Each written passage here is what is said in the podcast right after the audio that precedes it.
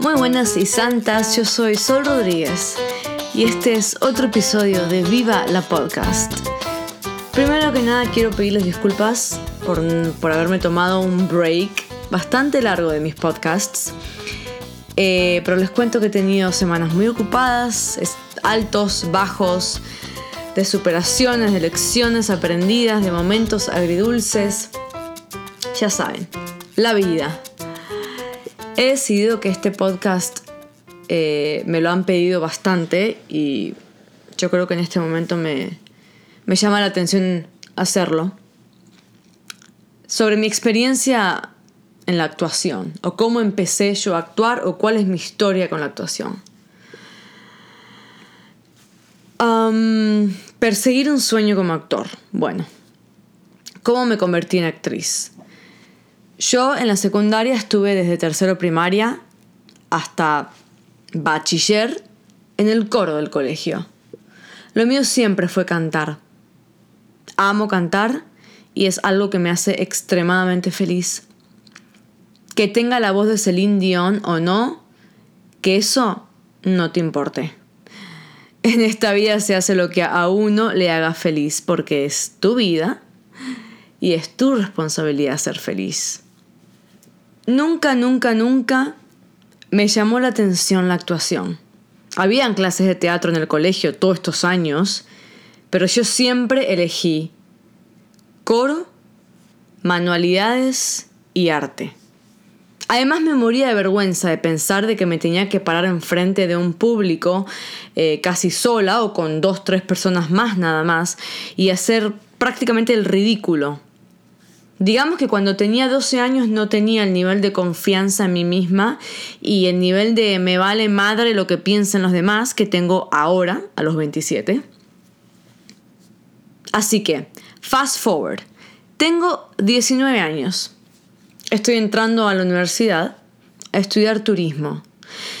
Yo quería trabajar en hoteles en todas partes del mundo y, y no tener que quedarme en un lugar o en un país empiezo la universidad y me doy cuenta que, que soy infeliz.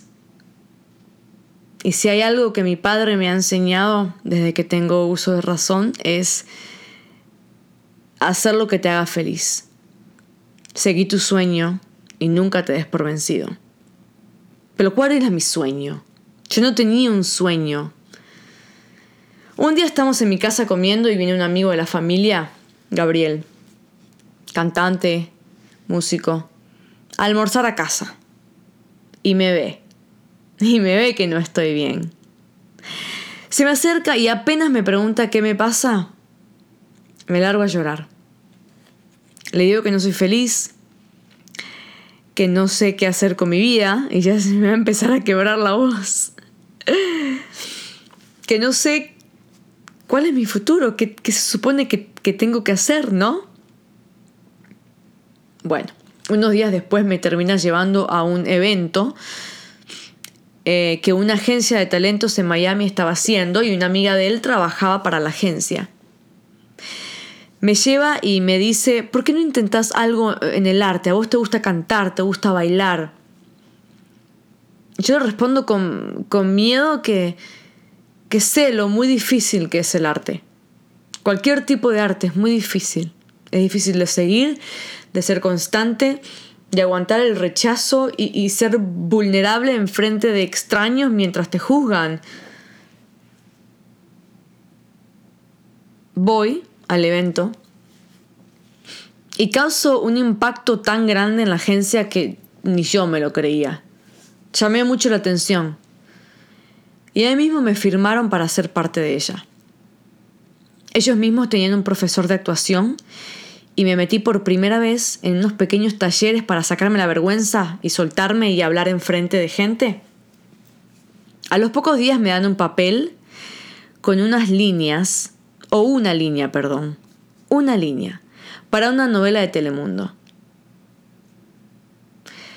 A las semanas de eso, me llaman para que audicione para un show de televisión de Nickelodeon.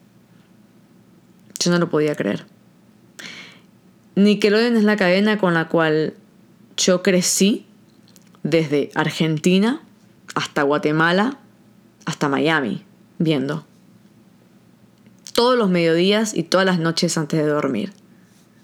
Y yo no sabía que hacían show de televisión con personas hablando en español. Yo no tenía entrenamiento como actriz, cero.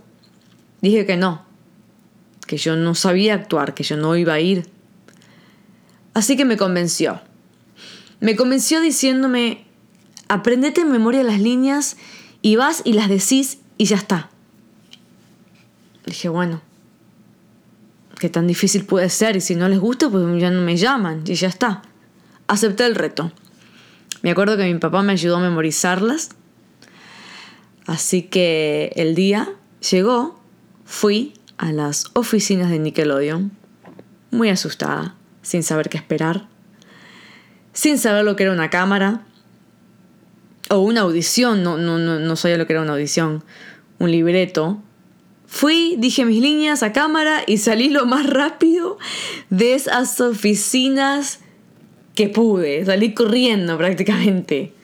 Sudando, vergüenza, roja. Dice todo mal. Dios mío, ¿por qué acepté venir? Bueno. Pasan creo que dos meses. Cuando yo ya ni me acordaba más de esa audición, mi única audición, me llaman de la agencia de talento y me dicen que me dieron el papel. Yo estaba con mi mamá caminando por un centro comercial y me tuve que sentar en un sillón a llorar y a, y a procesar lo que me acaban de decir por teléfono. Y de ahí en adelante todo fue un sueño. Mi primer día de grabación fui con todas mis líneas tremendamente aprendidas y sin saber absolutamente más nada que eso, de aprenderme mis líneas, yo no sabía a qué iba. Sin saber lo que era un set, diferentes sets, no sabía lo que era un boom, las luces, no sabía lo que era un productor, que hacía un director, no sabía que me hacían maquillaje y pelo antes de entrar, que tenía que hablar alto para que el micrófono me agarrara, tenía que actuar natural y ser un personaje, ¿no? Como que crear un personaje. Yo aprendí a actuar en el set de Grachi. A los gritos del director, cuando perdía la paciencia conmigo, a la frustración de mis compañeros, me imagino, porque ellos todos tenían experiencia con la actuación y o teatro. Pero me trataron muy bien y especialmente la protagonista. Tuvo mucha paciencia.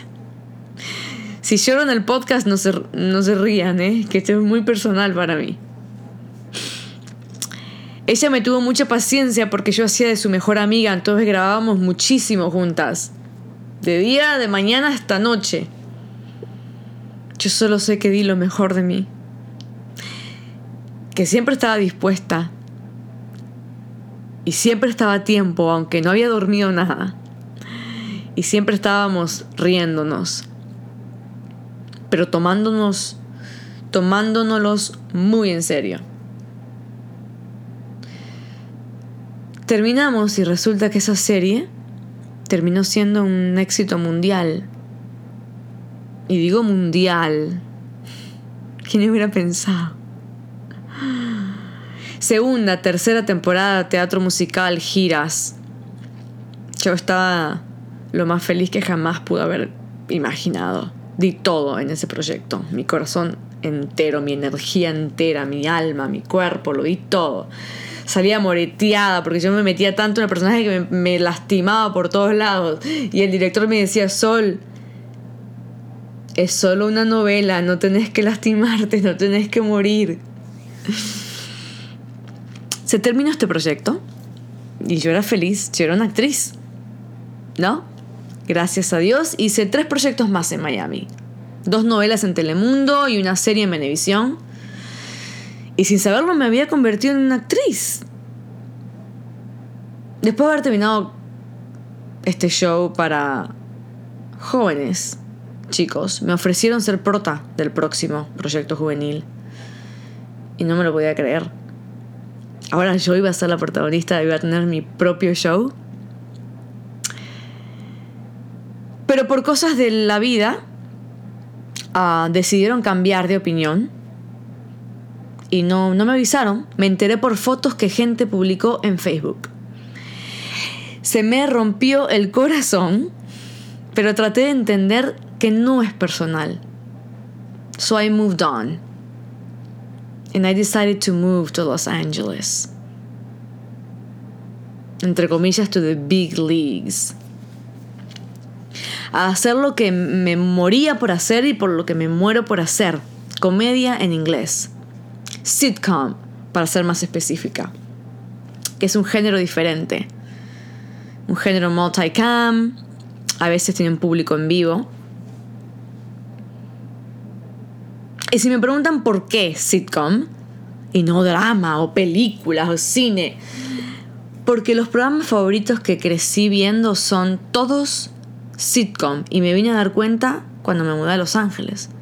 Friends, That 70s Show, Reba, Full House, Scrubs, Prince of Bel Air, Two and a Half Men, Malcolm in the Middle, Step by Step. Big Bang Theory is my favorite show right now. Así que eso es lo que yo disfruto hacer y lo que mejor hago, la comedia. Me mudo a Los Ángeles sola. Tengo un par de amigos que se habían mudado antes que yo. Me quedé en el sillón de uno por dos semanas, durmiendo ahí hasta que me mudé al apartamento donde todavía vivo hasta el día de hoy. Vine con un poco de dinero ahorrado de las últimas novelas para los primeros meses, ¿no? Así que venía decidida a hacer todo bien y empezar a trabajar y, y lucharla, lucharla, lucharla. Empecé bien, ¿eh? Hice dos películas. De una me borraron todas las escenas. Esa fue mi bienvenida a Hollywood, pero no importa. Y la otra fue una película independiente que la pasé increíble. Tuve que ir a. uh, no me acuerdo dónde tuve que ir, pero nevó y es la primera vez que vi nieve. Me encantó, la pasé increíble.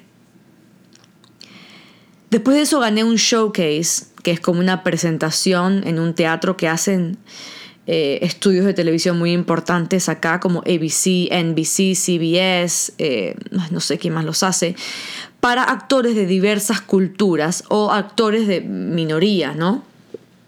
Después de meses de audiciones muy tediosas, lo gané.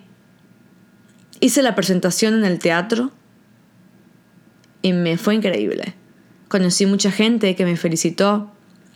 Se me acercaron gentes de muchos estudios grandes de películas a decirme lo bien que lo había hecho y que They were looking forward to see me again. Y entonces ahí me vio el director de casting de Devious Mates, donde me dieron un papel protagónico como hija de Rosalind Sánchez. Me voy a Atlanta por cuatro meses y fue una experiencia increíble. Después volví y no ha sido fácil. Hice otra película, pero en esta profesión es terminar un proyecto increíble pero ahí mismo tenés que ponerte las pilas para poder tener el próximo trabajo. Y el 90% de las veces no depende de vos el conseguir el próximo trabajo. Porque puedes ir a 200 audiciones y partirla. Y sentir que lo hiciste increíble, que el papel es tuyo y que es para vos y que lo escribieron para vos. Y también llegar a la última etapa en muchas de esas audiciones. Y al final no quedarte con el papel y nunca vas a saber por qué. Pero no depende de vos y no es personal. ¿Qué es lo que me ha pasado muchísimas veces acá en Los Ángeles? ¿Y qué es lo que me ha tirado la autoestima al piso? Y ahí es donde tengo que ser más fuerte, pensar en mi familia y levantarme del piso y seguir. Me han llamado dos veces más de esta cadena pidiéndome ser protagonista de su próxima serie juvenil y me encantaría. Y dije que sí las dos veces. Y después nunca más aparecieron y nunca más me dieron explicación. Y otra vez me tuve que enterar a quién contrataron en vez de a mí por las fotos de social media. Todo eso duele. Uno es un ser humano, uno se emociona, uno planifica, ve un futuro lindo, te imaginas de todo. Y después, ¡puf! Desaparece y tienes que convencerte de que todo pasa por algo y que Dios tiene planes perfectos para vos. Y que estas son pruebas donde más fuerte tenés que ser. Y no dejar que nadie ni nadie ni nada te derrumbe. Que si vos crees en vos y tu equipo, tu team cree en vos, es nada más cuestión de tiempo. Y yo gracias a Dios encontré un ángel en mi vida, en Los Ángeles, que es mi manager Priya, que cree en mí más de lo que yo creo en mí misma. Que cuando estoy down, me dice tres cosas y me para ahí mismo y me mete una patada en el culo y me dice, salí de acá, no te quiero escuchar así. Y mis agentes, dos mujeres que me aman también, creen en mí. Todo mi equipo son mujeres, by the way, lo cual me encanta. Mi manager y mis dos agentes en UTA son todas mujeres. Girl power. No ha sido fácil mi transición a Los Ángeles, gente. Se pasa muchísimo tiempo esperando por esa llamada, por ese email, con las buenas noticias. Después de semanas de, de tener tres audiciones en un día, de tener cinco audiciones a la semana. Esa espera por la noticia que nunca llega te hace mierda. Tenés que buscar qué te va a impulsar a seguir adelante con este sueño. Lo mío es mi familia.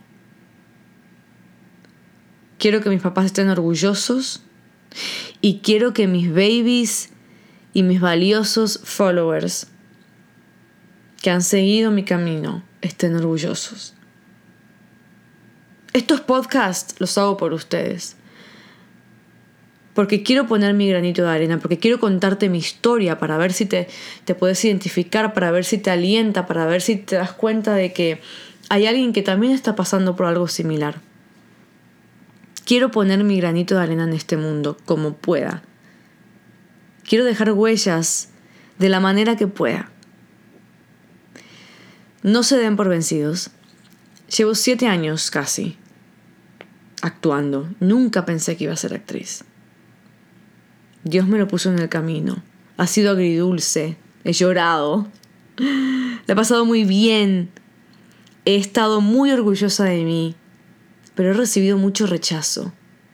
En esta carrera se recibe mucho rechazo constantemente. Así que hay que crear un carácter fuerte, muy fuerte, para que nadie te quiera pasar por encima y para que ningún rechazo te haga renunciar. Para que no te tomen el pelo ni te falten el respeto.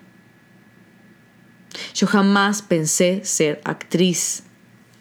Les digo que Dios me lo puso en el camino y si Dios me lo puso en el camino, yo lo voy a agarrar voy a agarrar las riendas y voy a meterle, pero hasta el fondo ese camino. Porque día a día busco las respuestas de por qué. ¿Por qué apareció la actuación en mi vida? Y hasta el día de hoy no lo sé, pero sé, sé que lo voy a averiguar. Gracias por escucharme en otro episodio. compártanlo si quieren, si creen que le puede servir a alguien. Si te sirvió a vos, me alegra muchísimo. Gracias por seguir escribiéndome y pidiéndome que haga diferentes temas. Perdón si me tomo breaks. Yo nada más quiero hacer podcast cuando estoy inspirada y cuando lo quiero hacer. No me quiero sentir obligada porque siento que no lo voy a hacer bien. Gracias, gracias por escucharme y nos escuchamos en la próxima.